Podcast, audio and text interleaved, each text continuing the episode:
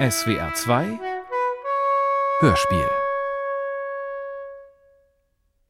Als ich anfing, mir Notizen für diesen Essay über Marcel Proust zu machen, erhielt ich einen Brief von einer Redaktion, die sich auch für das Thema interessierte. Mit einigen Bemerkungen, die ich hier voranstellen möchte. Denn sie veranlassten mich in Zweifel zu ziehen, was mir selbstverständlich erschien, nämlich, dass das Romanwerk Prousts heute einem leidenschaftlichen Interesse begegnen müsse. Man schrieb mir, wir können bei unseren Lesern und ich bin weit davon entfernt, das zu bedauern, nicht von vornherein ein literarisch-snobistisches Interesse dafür erwarten. Womit wir im Gegenteil rechnen müssen, ist bei den literarisch Interessierten das gewisse Vorurteil gegen Proust als exklusiven, dekadenten, schwer lesbaren und auf alle Fälle längst überholten Schriftsteller, der im Grunde nur stilistische Probleme stelle. So war ich gewarnt, die Wirkung dieses Werkes vorauszusetzen und den Interpretationen, den vielen, die es schon gibt, eine weitere hinzuzufügen, die sich mit Stilanalyse, Strukturanalysen und seiner Komposition beschäftigt.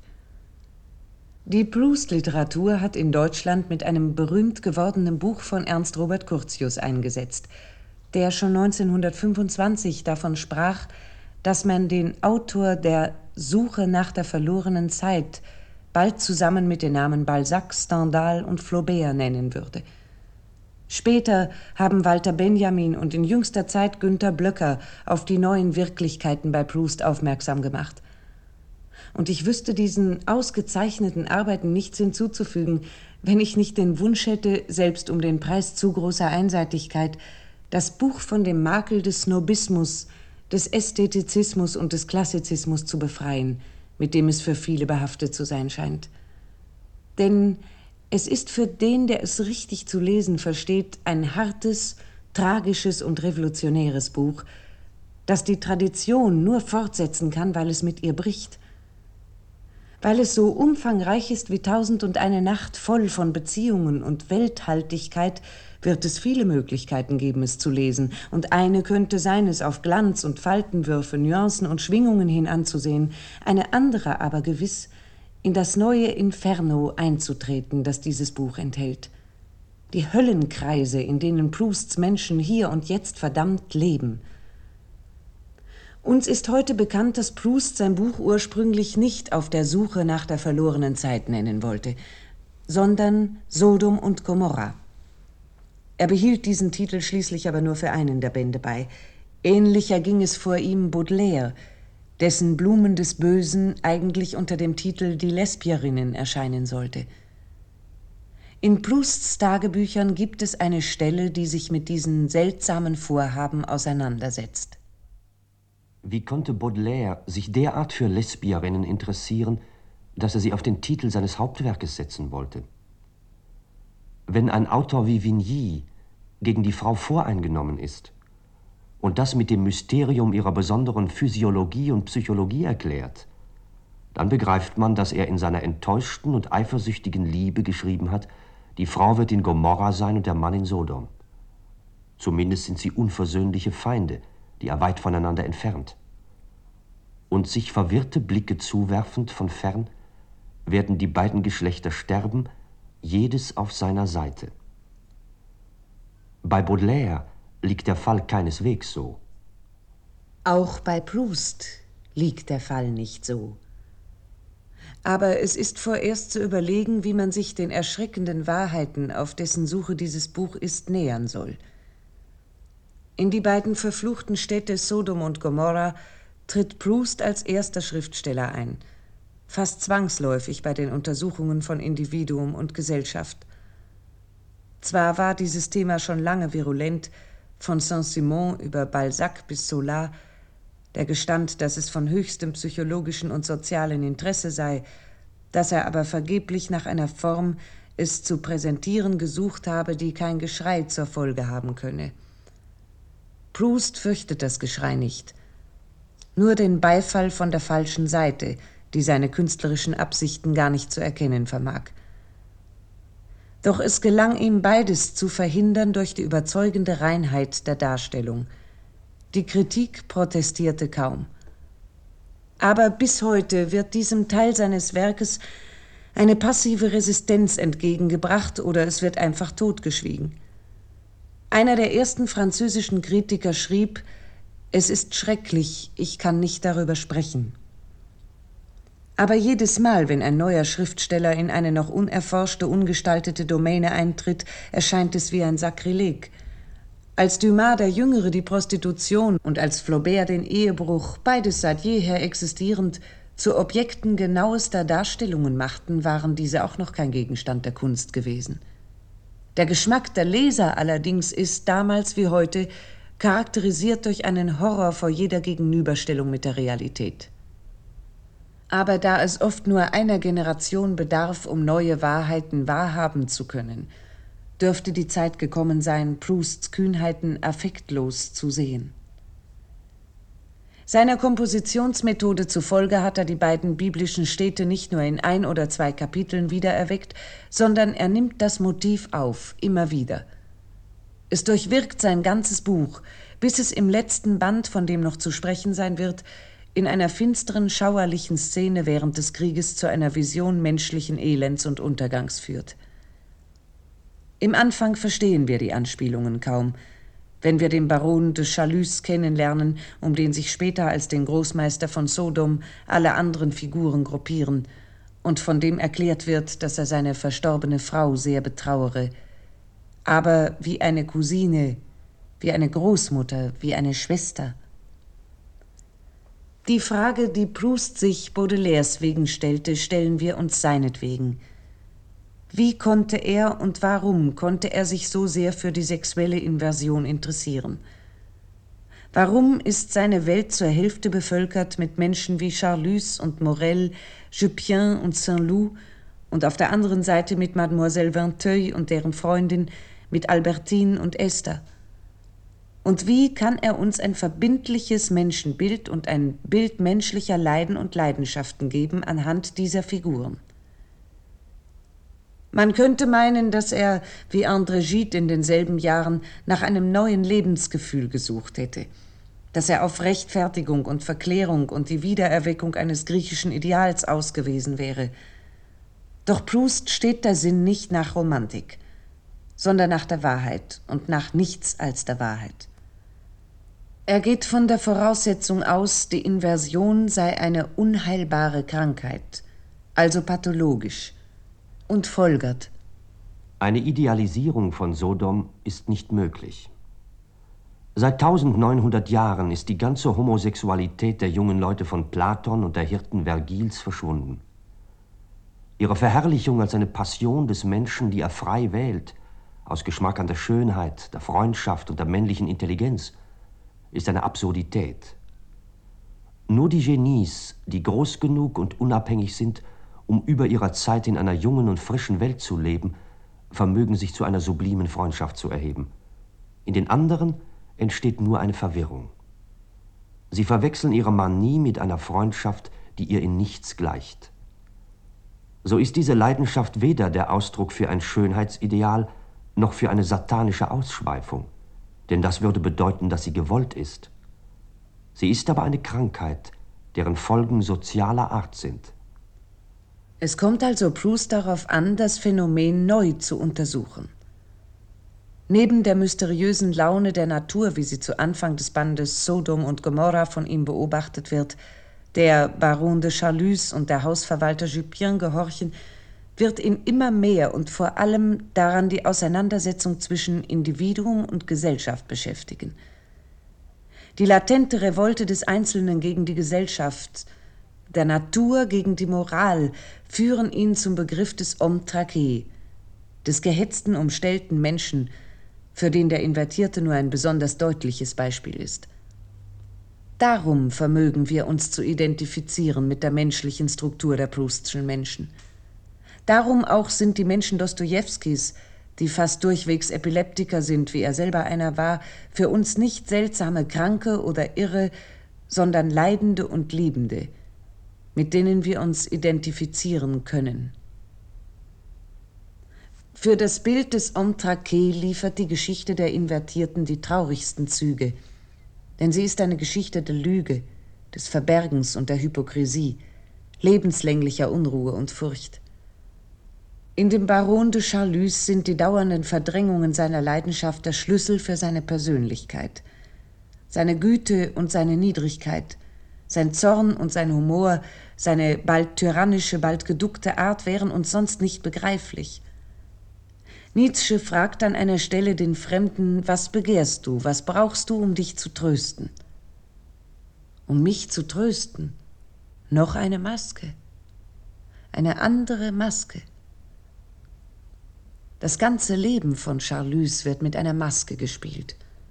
Nur sekundenlang, um sich denen, die ihm gleichen, zu erkennen zu geben, wagt er eine Geste, die sein wahres Wesen zeigt. Schon im nächsten Augenblick, zitternd vor Angst, entdeckt worden zu sein, nimmt er eine Maske. In einem Salon ist er immer neben der elegantesten Frau zu finden. Jungen Männern gegenüber trägt er Gleichgültigkeit, Hochmut, Arroganz zur Schau. Er, der weich und hilfsbereit sein kann, weigert sich, sich Leute vorstellen zu lassen. Und doch ist er niemals sicher. Hegt jemand Zweifel? Verdächtigt ihn jemand? Zuletzt ist nicht mehr er ein Rätsel für die anderen, aber alle, die ihn umgeben, sind Rätsel für ihn. Für den maskierten Menschen trägt die ganze Welt eine Maske, deren Anblick ihm qualvoll ist. Er kann seine Freunde nicht mehr von seinen Feinden unterscheiden. Er meint überall beleidigende Anspielungen zu hören. Er empfindet jeden als Richter und steht ununterbrochen vor dem Tribunal. Er beträgt sich wie ein Verbrecher und untergleichen, als ob er einer Diebesbande angehörte. Schließlich geht er so weit, alle Welt des Lasters zu beschuldigen, um sich besser verteidigen zu können. Die dämonisierte Sphäre um Charlus hat ja Analogon in der gewöhnlichen. Denn eine beherrschende Idee in Prousts Werk und Welt ist die Idee von der vergeblichen Suche des Menschen nach Freuden, nach Pläsier.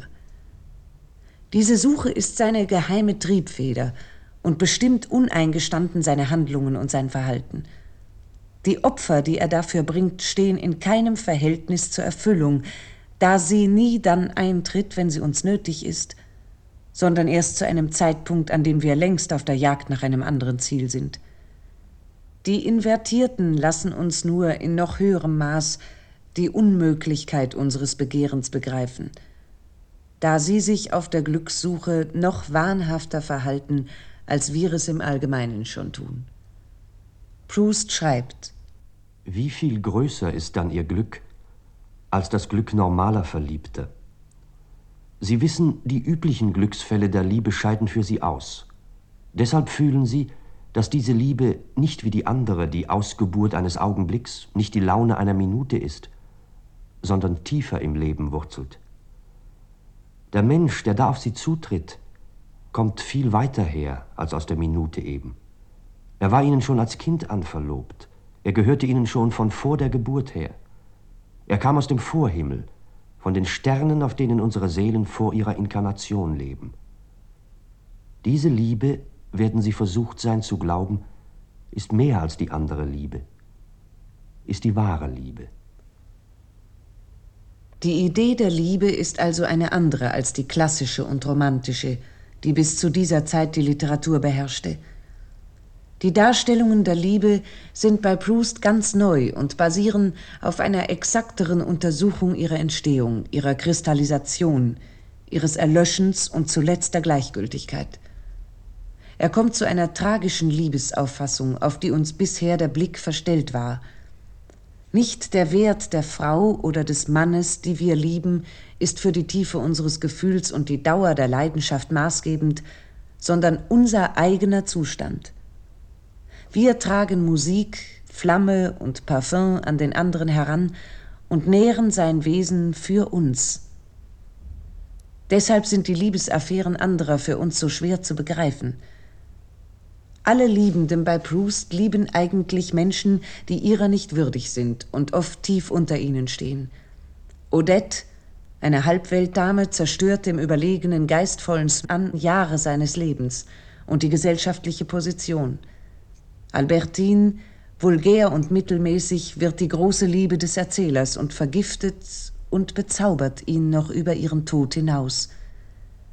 Dem plebejischen Geiger Morel ist Charlus, einer der größten Herren Frankreichs, verfallen.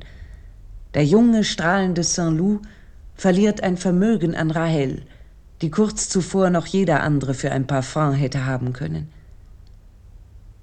Alle Liebe ist glücklos, und unter ihrem grausamen Gesetz geraten die Liebenden in ein Räderwerk von Angst, Eifersucht und Lüge und einen Schmerz, den Tod und Abwesenheit noch nicht zu heilen vermögen. Erst das Vakuum, das aus dem Vergessen entsteht, erlaubt ihnen, sich wieder an die Wirklichkeit anzupassen, für eine Weile wenigstens, bis ein anderer Mensch an diese Stelle tritt. So hat der Erzähler, das Ich des Romans, jedes Mal gedacht, ein einziger Mensch bedeute die ganze Welt. Seine Großmutter, seine Mutter, Gilberte, die Herzogin von Guermantes und Albertine, und jedes Mal durchmisst er den Leidensweg, der die Liebe ist, bis die Zeit das ihre tut und Vergessen sich einstellt. Die tragische Auffassung der Liebe, Liebe als Katastrophe und Verhängnis, ist natürlich durch Prousts besondere Erfahrungen bestimmt und leidet hier und da an der Übertragung, die er vornimmt, so etwa von Albert in Albertine, aber nur insofern, als dauerhafte Beziehungen oder Ehen aus der Analyse herausgelassen werden. Auch geben natürlich die Momente des Glücks, der Freude und Erfüllung ihren Geist auf in der Analyse und minutiösen Zergliederung. Zu den Ausnahmen gehören nur die Augenblicke der Kontemplation und einer mystischen Versenkung. Die berühmte Stelle, mit der der Band Die Gefangene beginnt, wenn der Erzähler in den Anblick der schlafenden Albertine versunken ist, fällt mit dem Stillstand von Verlauf, Handlung und Bewegung zusammen. Gleich darauf wird das Erwachen den Schmerz zurückbringen, und die Hölle wird wieder da sein, und es wird an dem Lügengewebe, in das beide ihre Stickereien kunstvoll eintragen, weitergearbeitet werden. Die Geheimnisse um Albertine werden wieder wirksam sein, die Schatten von Gomorra über sie fallen, und es wird Gespräche geben, die eine einzige Tortur sind. Albertine, kannst du mir schwören, dass du mich niemals belogen hast? Sie blickte starr ins Leere. Dann antwortete sie mir, ja, das heißt nein. Ich habe Unrecht gehabt, dir zu sagen, André sei von Bloch sehr entzückt gewesen. Wir hatten ihn gar nicht gesehen. Aber warum hast du es dann gesagt? Weil ich fürchtete, du könntest etwas anderes von ihr glauben, das ist alles. Sie starrte weiter vor sich hin und fuhr fort. Ich habe auch Unrecht gehabt, dir eine dreiwöchige Reise mit Lea zu verbergen, aber ich kannte dich noch so wenig. War das vor Balbeck? Vor dem zweiten Mal, ja. Und am Morgen noch hatte sie gesagt, sie kenne Lea nicht. Ich sah einen ganzen Roman, an dessen Niederschrift ich Millionen Minuten verwendet hatte, auf einmal in Flammen aufgehen. Wozu nur, wozu? Gewiss, ich verstand sehr gut, dass Albertine mir diese Dinge nur enthüllte, weil sie dachte, ich hätte sie indirekt von Lea erfahren, und dass kein Grund bestand, weshalb es nicht noch hundert ähnliche geben sollte. Ich begriff auch, dass die Antworten Albertins auf eine solche Reihe von Fragen niemals auch nur die kleinste Spur von Wahrheit enthielten. Aber zwei Dinge, das ist ja noch nichts, sagte ich zu ihr. Wir wollen doch wenigstens vier zusammenbringen, damit ich eine Erinnerung an dich zurückbehalte. Was kannst du mir noch enthüllen? Sie starrte noch immer ins Leere. Auf welche Vorstellung von ihrem künftigen Leben stimmte sie ihre Lügen ab? Mit welchen Göttern, die sich als weniger wohlwollend erwiesen, als sie gemeint hatte, strebte sie eine Übereinkunft an? Das Ganze war offenbar nicht bequem, denn ihr Schweigen und die Starrheit ihres Blicks nahmen so bald kein Ende. Nein, nichts anderes, brachte sie hervor und trotz meines Beharrens versteifte sie sich jetzt mühelos auf dieses Nichts anderes. Welche Lüge lag darin? Denn wie viele Male, in wie vielen Wohnungen, auf wie vielen Spazierfahrten mochte sie wohl seit dem Tage, da sie diese Neigungen an sich entdeckt, bis zu dem, an dem ich sie bei mir einschloss, ihrer Lust nachgegeben haben. Lesbierinnen sind zugleich selten und doch zahlreich genug, um selbst in der größten Menschenmenge anderen ihresgleichen nicht unbemerkt zu entgehen. Von diesem Augenblick an aber ist es leicht, in Verbindung zu treten. Im Mittelpunkt von Gomorra steht neben Albertine Mademoiselle Vinteuil, die Tochter des Komponisten, dessen Sonate und Septett in dem Buch eine so große Rolle spielen. Ihr Vater ist vor Gram über sie gestorben, dessen Bild ihr und ihrer Freundin nur zu gewohnheitsmäßig profanierendem Spott dient. Aber ein paar Jahre später geschieht etwas Merkwürdiges. In einem Pariser Salon wird das Nachlasswerk unter Bedingungen aufgeführt, von denen freilich kaum jemand etwas ahnt, aber die dem Erzähler den Gedanken eingeben, dass der öffentliche Ruhm und das unsterbliche Kunstwerk nur zu oft zueinander kommen durch ein Zusammenspielen der unreinsten Elemente. In diesem Fall war der unmittelbare Grund in den Beziehungen zu suchen, die zwischen Monsieur de Charlus und Morel bestanden. Beziehungen, welche dem Baron den Wunsch eingaben, den künstlerischen Erfolgen seines jungen Abgottes einen möglichst großen Widerhall zu verschaffen und das Kreuz der Ehrenlegion für ihn zu erlangen. Ein etwas weiter abliegender Grund, der diese Zusammenkunft ermöglicht hatte, bestand darin, dass eine junge Person mit Mademoiselle Vinteuil Beziehungen unterhielt, die denen von Charlus und Morel parallel liefen, und sie daraufhin eine ganze Reihe von genialen Werken ans Licht gezogen hatte, welche eine solche Offenbarung bedeuteten, dass unter dem Patronat des Unterrichtsministers bald darauf eine Subskription eröffnet werden sollte zu dem Zweck, Vinteuil ein Denkmal zu errichten. Diese Allianz von erniedrigender Leidenschaft und Kunst ist nach Proust eines der rätselhaftesten Vorkommnisse des Lebens. Und sie deutet wieder zurück auf seine Idee der Liebe, die zwar reine Illusion und Selbstbetrug ist, aber zugleich befähigt, die besten Kräfte freizumachen. Ohne die Leiden, selbst die erniedrigendsten, wären wir unmenschlich in unserer Selbstgerechtigkeit, und wir wären geistlos, weil nur der Schmerz uns instand setzt, andere zu verstehen und zu erkennen, zu unterscheiden und Kunst zu machen.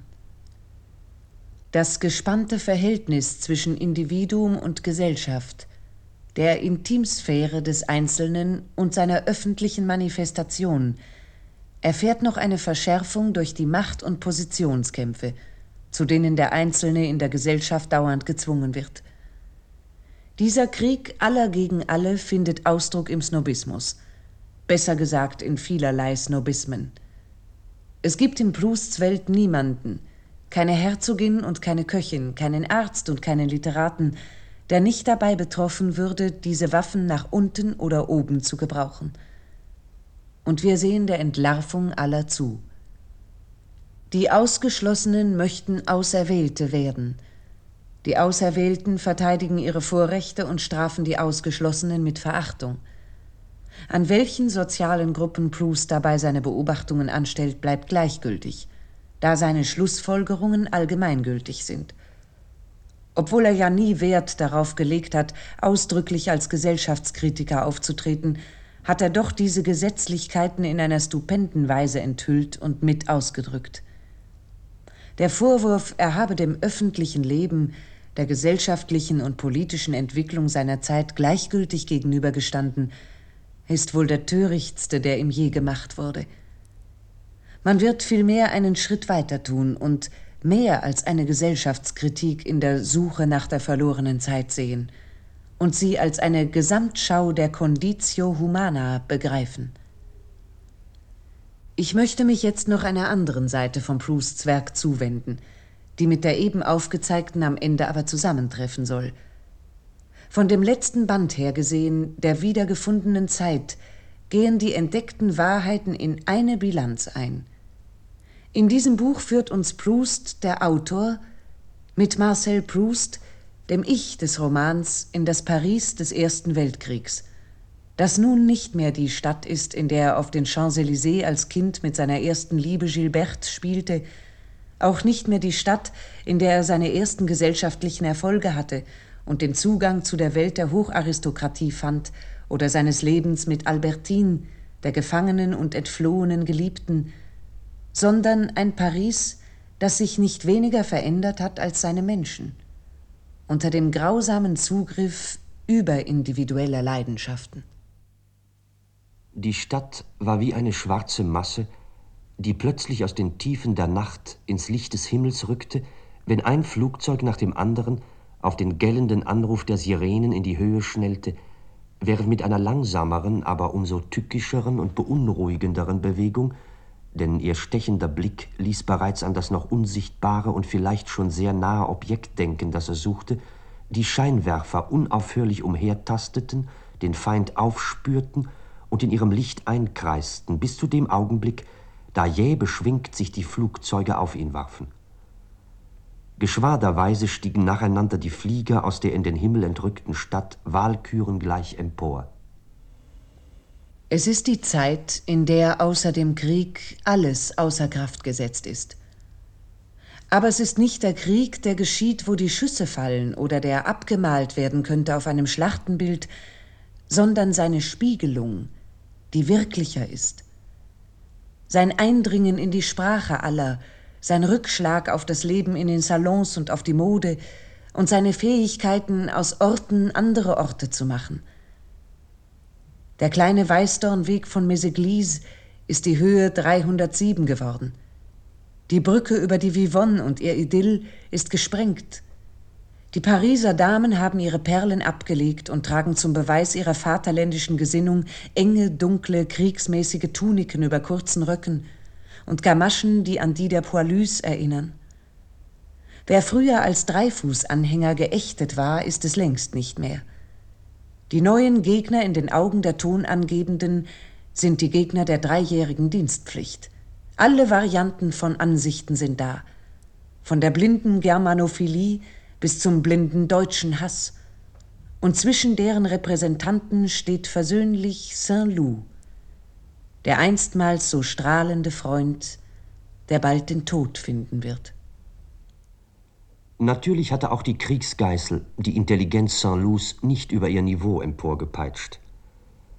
Ebenso wie Helden von mittelmäßiger und banaler geistiger Verfassung, wenn sie während der Rekonvaleszenz Gedichte schrieben, sich bei der Schilderung des Krieges nicht an bloße Tatsachen hielten, die in sich selbst nichts sind, sondern der banalen Ästhetik folgten, deren Regeln sie bislang hochgehalten hatten, und daraufhin, wie sie es zehn Jahre früher auch schon getan hätten, von blutiger Morgenröte und dem bebenden Flügelschlag des Sieges redeten, blieb Saint-Loup, der über sehr viel mehr Geist und künstlerisches Gefühl verfügte, gescheit und künstlerisch auch jetzt – und berichtete mir mit viel Geschmack über die Landschaften, die er vor sich sah, während er am Rande eines sumpfigen Waldes unbeweglich festlag, in einer Weise, als sei er auf der Entenjagd.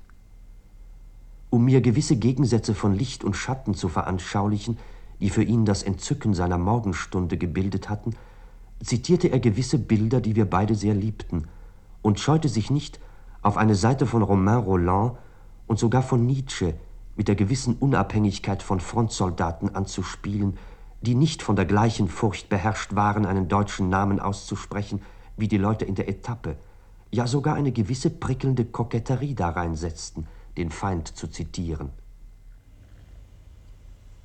Den Hinweis auf die Furchtbarkeit und das monströse Geschehen der Jahre erreicht Proust immer wieder durch solche Belichtungen.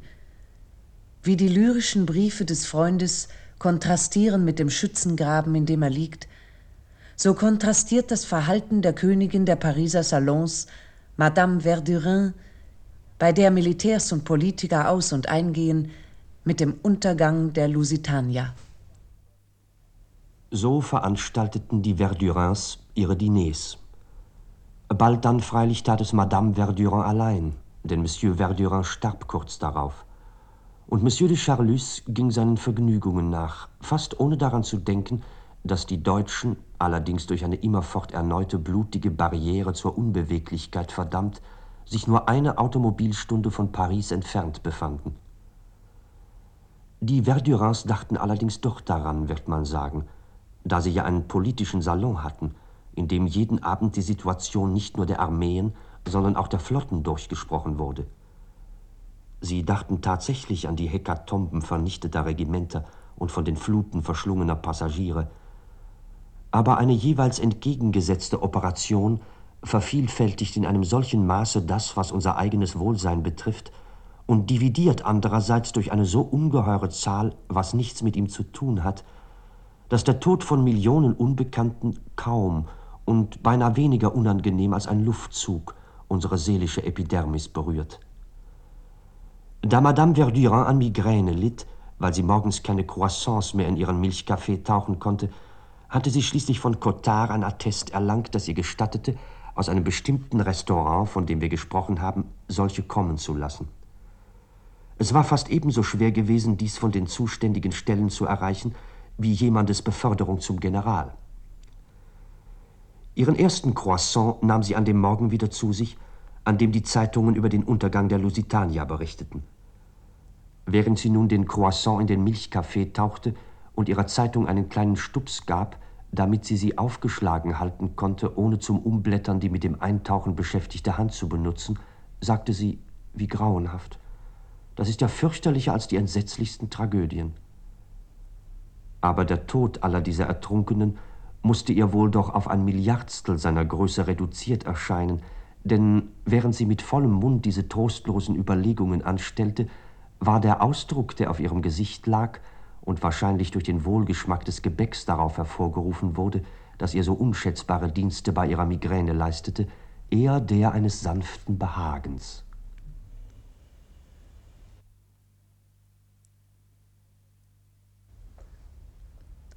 Weil der Krieg auf den Roman Prousts eine tiefe, überraschende Wirkung ausgeübt hat und fast den ursprünglichen Aufriss sprengte, scheint es mir wichtig, diese paar Proben und neue Gesichtspunkte zu geben, unter denen er seine Menschen sich pathologisch weiterentwickeln lässt, unter dem Schock des Krieges.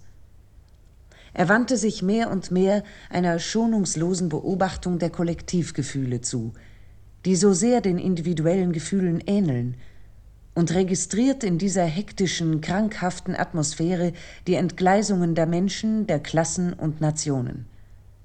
Noch mehr als im Fall der Affäre Dreifuß, der Proust zum ersten Mal die ganze Problematik von Gesinnung und Gesinnungswandel, von Meinung und Meinungswandel abschaut, hat ihn der Krieg herausgerissen aus der Welt des guten Geschmacks, der Konvention, der aristokratischen und der artistischen Haltung dem Leben gegenüber.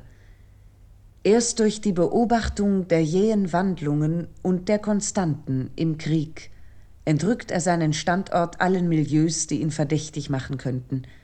Und vom Ende des Buches aus gesehen gewinnen alle Partien die richtigen Akzente.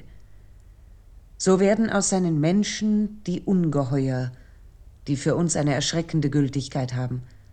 Aus Saint-Loup wird ein Held, der er unbewusst schon immer gewesen ist.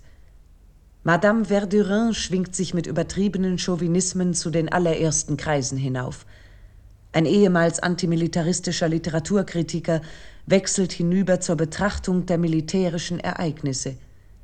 Charlus, jetzt schon gemieden von vielen und vereinsamt und einem entsetzlichen Verfall entgegengehend, erinnert sich seiner bayerischen Vorfahren und kann die Vernichtung Deutschlands nicht wünschen. Der Grund dafür lag in der Tatsache, dass in diesen Streitigkeiten die großen Gesamtheiten von Individuen, die man Nationen nennt, sich ihrerseits in gewissem Maß wie Individuen betrugen. Die Logik, von der sie sich leiten lassen, liegt vollkommen in ihrem Innern und wird unaufhörlich durch die Leidenschaft neu produziert, wie diejenige von Menschen, die sich in einem Streit unter Liebenden oder in einem häuslichen Zwist gegenüberstehen der Auseinandersetzung eines Sohnes mit seinem Vater, einer Köchin mit ihrer Dienstherrin, einer Frau mit ihrem Mann. Wer da Unrecht hat, glaubt gleichwohl Recht zu haben, wie es bei Deutschland der Fall war. Und wer Recht hat, liefert zuweilen für sein gutes Recht Argumente, die ihm nur deswegen unwiderleglich scheinen, weil sie seiner Leidenschaft entgegenkommen. Um blind gegen das zu bleiben, was an der Sache des Individuums Deutschland Unrechtes ist, und in jedem Augenblick zu erkennen, was an der Sache des Individuums Frankreich Gerechtes ist, war das sicherste für einen Deutschen nicht kein Urteil zu besitzen, noch für einen Franzosen die Gabe gesunder Kritik, sondern das sicherste war für den einen wie für den anderen, von Patriotismus durchtränkt zu sein. Die Ironie Prousts bestätigt seinen souveränen, unbestechlichen Blick für die Vorgänge, obwohl er persönlich im Krieg wie in der Affäre Dreifuß Partei ergriffen hat. Für Frankreich, für Dreifuß. Aber es hat ihn nie gehindert, die Welt mörderischer Triebe, die ihn erst diese letzten Jahre kennenlernen ließen, zu untersuchen wie ein Wissenschaftler. Die Reife macht ihn menschfeindlich, und auf einen zauberhaft beginnenden Roman, dessen Figuren noch zärtlich gesehen werden, folgt ein immer glanzloserer. Die Menschen verfärben sich und werden schwärzer. Die Herzogin von Guermantes verdirbt ganz und gar, Madame de Marsantes verrät hinter heuchlerischer Sanftmut den unheilbaren Stolz der Aristokratin. Saint-Loup wird zuletzt noch ein Bewohner Sodoms und Kunde bei dem völlig depravierten Jupien. Ohne den Krieg, der das Erscheinen des Romans verzögerte und Proust zur Weiterarbeit bewegte, wäre die Suche nach der verlorenen Zeit viel kürzer ausgefallen und dem klassischen Ideal des französischen Romans näher gekommen – aber das Befremdende und Ozeanische, dem sie ihre Einmaligkeit verdankt, hätte sie nicht gehabt. Wenn Proust uns die Hauptfiguren mit den Stigmen, die der Krieg ihnen aufdrückte, noch einmal vorgeführt hat, kommt die Nacht. Eine Nacht, in der der Erzähler unversehens in ein Pariser Bordell gerät. In dem Besitzer erkennt er Jupien, seinen alten Hausmeister wieder, der zum Verwalter der Laster des Barons geworden ist. Die Ereignisse dieser Nacht bilden das Kernstück der Endphase. Sie spielen sich im innersten Höllenkreis ab und sind ein Schauerstück menschlichen Elends und menschlicher Verdammtheit, in dem die Hefe von unten aus dem Volk mit der von oben aus der Gesellschaft zusammentrifft. Für den allgemeinen Irrsinn steht dieser Besondere – für das große Pandemonium das kleine. Und der Schriftsteller Proust, der Ästhet von Vorzeiten, ist dort angelangt, wo der Aufenthalt im Grauen die Visionen von Grauen überflüssig macht. In dieser Nacht sagt ihm Jupien auch, nicht nur Kinder, sondern auch Dichter werden mit Schlägen erzogen. Und Proust, noch ganz unter dem Eindruck der Vorfälle in dem Haus, deren Zeuge er wurde, erwidert Inzwischen aber stellt dieses Haus etwas ganz anderes, mehr noch als ein Narrenhaus dar, da der Irrsinn seiner Bewohner ausdrücklich in Szene gesetzt, verstärkt und zum Schauspiel erhoben wird. Es ist zu einem wahren Pandemonium geworden. Ich hatte geglaubt, wie der Kalif in Tausend und eine Nacht gerade im rechten Augenblick einem Manne zu Hilfe zu kommen, der geschlagen wurde. Stattdessen aber erlebte ich die Aufführung einer anderen Erzählung aus Tausend und eine Nacht derjenige nämlich, in der eine in eine Hündin verwandelte Frau sich freiwillig schlagen lässt, um ihre einstige Gestalt wiederzuerlangen. Aber niemand wird seine einstige Gestalt mehr wiedererlangen. Es ist die Stunde, in der alle zu Pompeianern geworden sind, auf die im nächsten Augenblick der Feuerregen niedergehen kann. Im Nu wurden die Straßen vollkommen schwarz. Manchmal nur beleuchtete ein feindliches Flugzeug den Punkt, an dem es eine Bombe abwerfen wollte. Ich fand meinen Weg nicht mehr. Ich dachte an den Tag, an dem ich bei meinem Ritt nach La Raspellière wie einem Gott, vor dem mein Pferd sich bäumte, einem Flugzeug begegnet war. Ich stellte mir vor, dass jetzt die Begegnung anders ausfallen, dass der Gott des Bösen mich vernichten würde.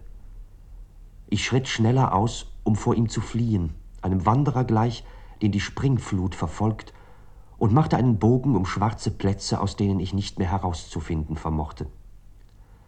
Ich dachte an Jupiens Etablissement, das jetzt vielleicht in Staub und Asche gesunken war, denn eine Bombe war dicht in meiner Nähe niedergegangen, als ich gerade dieses Haus verließ, auf das Monsieur de Charlus prophetisch Sodoma hätte schreiben können, wie mit nicht weniger Voraussicht, vielleicht aber auch schon zu Beginn des Vulkanausbruchs, und der bereits im Gange befindlichen Katastrophe jener unbekannte Einwohner von Pompeji.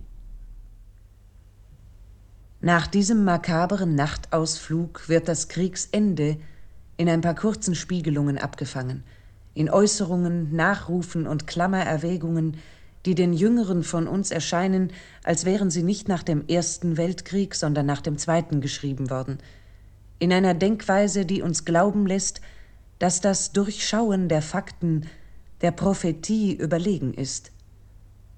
Die genaue Bestandaufnahme dieses Positivisten, der sich keinen Blick über das Gegebene hinaus erlaubt, in dessen Welt kein Licht von oben kommt und dessen Ekstasen nur der Wahrheitssuche galten, hat mehr vom Mysterium des Menschen und der Dinge zutage gebracht als Unternehmungen mit höheren Aspirationen.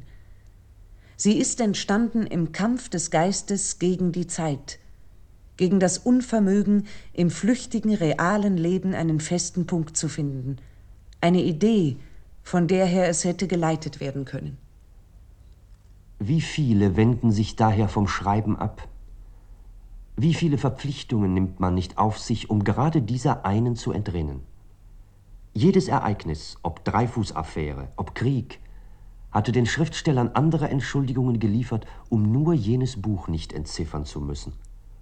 Sie wollten dem Recht zum Sieg verhelfen, die moralische Einheit der Nation neu erschaffen. Sie hatten keine Zeit, an Literatur zu denken. Aber das waren nur Ausflüchte, weil sie nicht oder nicht mehr über Genie, das heißt Instinkt, verfügten. Der Instinkt diktiert die Pflicht, der Verstand aber liefert die Vorwände, um sich ihr zu entziehen. Nur gelten in der Kunst keine Entschuldigungen. Absichten zählen in ihr nicht. In jedem Augenblick muss der Künstler auf seinen Instinkt lauschen. Daher aber nun ist die Kunst das Wirklichste, was es gibt, die strengste Schule des Lebens und das wahre jüngste Gericht. So wird er zum Übersetzer, zum Interpreten jener Wirklichkeit, die sich ihm in der Zeit gezeigt hat und die in ihm existierte. Und sein Buch musste hinauslaufen auf die Preisgabe aller Menschen und Dinge, die ihn berührt hatten – weil anders die Wahrheit nicht zur Sprache kommen konnte. Als Abschiednehmender kommt er Jahre nach dem Krieg noch einmal zurück nach Paris, in die Welt. Er betritt noch einmal den Salon der Prinzessin von Guermantes und ist noch einmal überrascht. Denn da so viele Jahre vergangen sind, sieht er sich Menschen gegenüber, auf die die Asche gefallen ist, die er nicht mehr erkennt. Greisen und Greisinnen, und jungen Leuten, die er noch nie gesehen hat. Was hat die Zeit getan? Alte Freunde sind überworfen und neue Freundschaften geschlossen, politische Leidenschaften erkaltet, Familien auseinandergefallen, die Klassen haben eine neue Verschiebung erfahren, Schönes und Kostbares sind nicht mehr, und wer geliebt worden ist, wird nicht mehr geliebt. Ein erbarmungsloser Strom hat Sieger und Besiegte fortgerissen, dem Tod entgegen. Aber auch ihn erkennt man nicht mehr. Er muss begreifen, dass auch er alt geworden ist. Und eine Idee der Zeit kommt ihm, die jedes Nachleben, auch das der Kunst, in Frage stellt. Aber dieselbe Idee gibt ihm auch als einzige den schöpferischen Impuls und den Willen zur Ausführung des Kunstwerks. Er beginnt nun den Tod zu fürchten und die Tage zu zählen, nicht weil er seine eigene Zerstörung fürchtet, denn er fühlt, dass er schon durch alle Kreise gegangen und viele Male gestorben ist. Das Ich, das Albertine liebte, ist gestorben, als es sie zu lieben aufhörte. Und das Ich, das die Herzogin von Guermantes liebte, als es sie zu lieben aufhörte. Er war nicht länger das Wesen, das solcher Leidenschaften und Leiden fähig war, sondern eines, das eine Arbeit vor sich sah, die um jeden Preis getan werden musste. Das Grauen davor hatte jedes andere abgelöst. Ich aber behaupte, das grausame Gesetz der Kunst besteht darin, dass die Wesen sterben und dass wir selbst sterben und dabei alle Leiden bis auf den Grund ausschöpfen, damit das Gras nicht des Vergessens, sondern des ewigen Lebens sprießt der derbe, harte Rasen fruchtbarer Werke, auf dem künftige Generationen heiter, ohne Sorge um die, die darunter schlafen, ihr Déjeuner sur l'herbe abhalten werden. Er meint, auf einem Gipfel zu hocken und hinunterzuschauen in die Tiefe der Jahre, selbst gefährdet bei dem Versuch, sich mit aller Kraft festzuhalten, um nicht ins Gleiten zu kommen. und schließt sein Werk mit einem Satz, das dessen Anfang vorbereitet. Das Ende ist ein Beginn geworden. Das letzte Wort kommt vor dem ersten. Wenigstens würde ich, wenn mir noch Kraft genug bliebe, um mein Werk zu vollenden, in ihm die Menschen, und wenn sie darin auch wahren Monstren glichen, als Wesen beschreiben, die neben dem so beschränkten Anteil an Raum, der für sie ausgespart ist, einen im Gegenteil unermesslich ausgedehnten Platz einnehmen in der Zeit, da sie ja gleichzeitig wie in den Jahren Wesen der Riesen an so weit auseinanderliegende, von ihnen durchlebte Epochen rühren, zwischen die unendlich viele Tage geschoben sind. Aber wie ergeht es uns selbst, wenn wir auf diesen Roman zurückblicken? Auf seine Stätten, die nicht die unseren sind, auf die Leben und Tode dieser Monstren, die er für uns aufbewahrt hat. Sie sind, meine ich, da, damit wir sie besetzen können, von einer neuen, erschreckenden Offenheit, so dass wir in jeden Ablauf von Liebe, Lüge und Eifersucht, Ehrgeiz und Enttäuschung und endlich Wahrheit und Untergang eintreten können.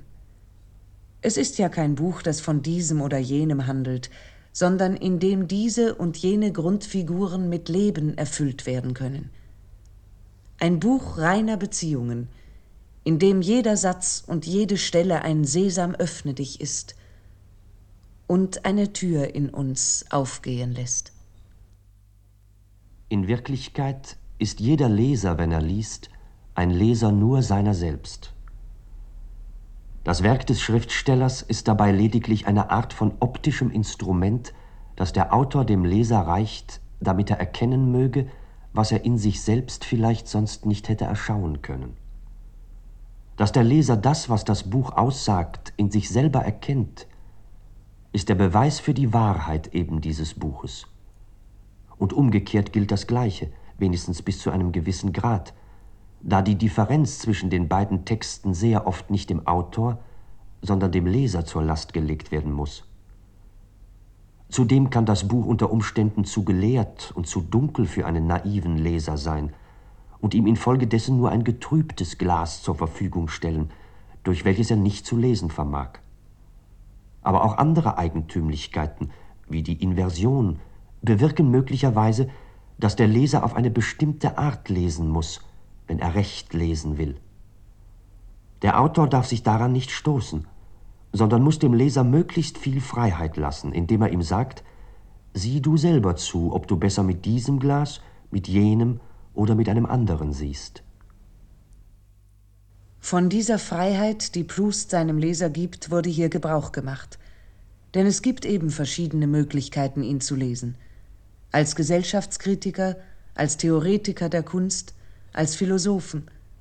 Und es wurden hier auch einige Lesarten versucht, die freilich kein Bild des Ganzen ergeben können, aber versuchen sollten, ihn zu zeigen, wie er auch gesehen sein möchte als den Schöpfer von Menschen, die von nun an unter uns sind mit ihren Leiden und Irrtümern, zu unserem Trost, und als den Schöpfer von Orten, die wir zwar auf keiner Landkarte finden werden, die aber, weil sie von diesen Menschen bewohnt und geliebt wurden, und die Zeugen so vielen Elends waren, wie jene wunderbaren Orte, die große Mythen an sich zogen und von Helden, Halbgöttern und Göttern bevölkert waren, von nun an bekannt sein werden. Für Proust selbst aber, der am Ende freiwillig auf alles verzichtet hat, um die gefangenen Bilder der Welt zu befreien, der in vier kahlen Wänden, in Einsamkeit und fastend und unter Schmerzen arbeitend, zu einem Meer an Wahrheit für uns gekommen ist, mag ein Wort stehen, das er in Bewunderung Ruskin nachgeschickt hat. Als Toter leuchtet er uns noch immer wie längst erloschene Sterne, deren Licht noch immer zu uns wandert. Mit diesen für immer geschlossenen und in Grabestiefe ruhenden Augen werden noch Generationen nach uns die Natur sehen. Denn dieser Positivist und Mystiker, für den nur die Welt der Kunst absolut war und der sich aus der Gefangenschaft hier keinen Ausblick und keine Hoffnung erlaubte, schrieb doch von einer seiner Gestalten, nämlich dem Dichter Bergotte, er wurde begraben, aber während der ganzen Trauernacht wachten in den beleuchteten Schaufenstern seine jeweils zu dreien angeordneten Bücher wie Engel mit entfalteten Flügeln und schienen ein Symbol der Auferstehung dessen, der nicht mehr war.